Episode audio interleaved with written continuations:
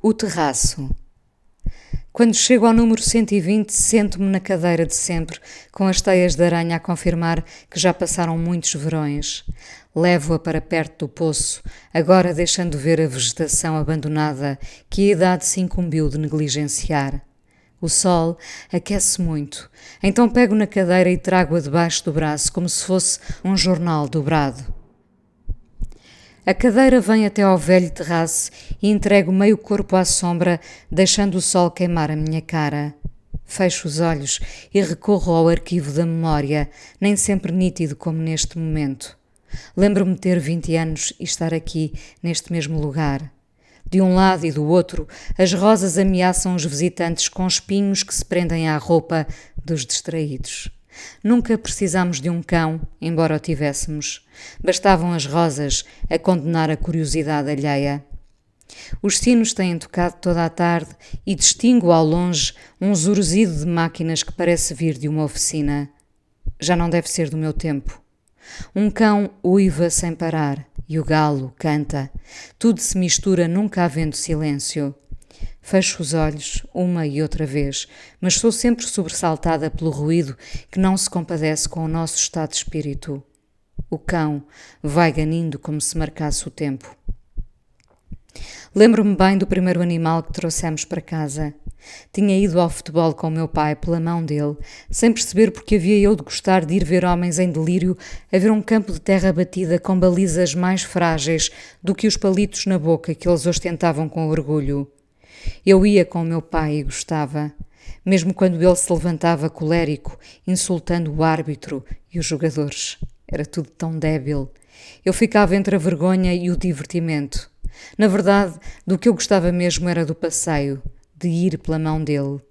Um dia, no regresso a casa, vimos um gato abandonado, sujo, pequeno, e eu devo ter pedinchado ao meu pai para o levarmos. A casa era nova e precisava de gente e de animais. E lá veio a Nica. A Nica, percebeu logo a minha mãe. Era uma gata e o nome surgiu muito facilmente vindo de um programa de televisão. Nica não vinha sozinha. Trazia todo o tipo de parasitas que um animal pode ter. E nós tratámos dela. A gata cresceu e nós também, até ao dia em que nos pareceu mais redonda. A gata está prenhe, disse alguém. E eu fiquei inquieta, talvez irrequieta seja a palavra, a pensar que Nika não seria mais o único animal a ocupar esta casa.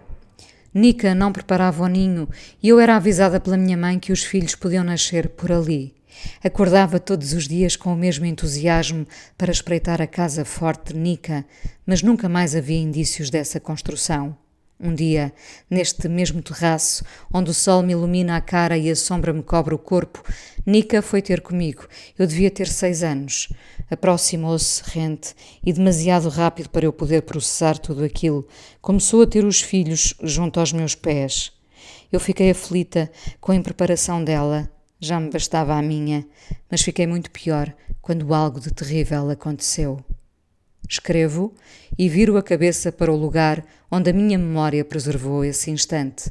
A gata, Nika, começou a comer os filhos recém-nascidos, sem dó, sem hesitações, aos meus pés, um a um. Eram três. Ainda hoje esse barulho está presente na minha cabeça.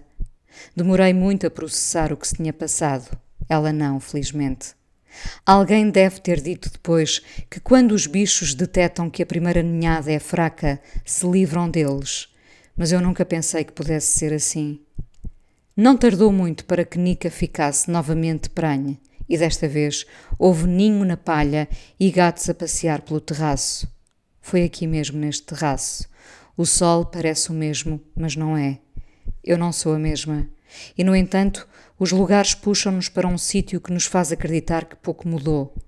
Os lugares são depois habitados pelas memórias, são eles que nos lembram que afinal a mudança aconteceu, que já pouco sobrevive do que fomos, do que tivemos. Somos outros, sim. Seremos sempre diferentes, só a memória nos situa.